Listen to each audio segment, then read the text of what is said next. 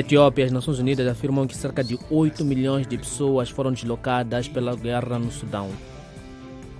África do Sul, a ministra dos Negócios Estrangeiros disse que todos os Estados devem parar de financiar e facilitar as ações militares de Israel em Gaza. Bombeiros lutaram contra incêndios florestais nas cidades costeiras do Cabo Ocidental pelo terceiro dia. O governo disse que o incêndio não estava sob controle, mas evacuações ajudaram a evitar a perda de vidas. A China planeia criar uma zona pioneira na província central de Yunnan para reforçar a sua cooperação com a África.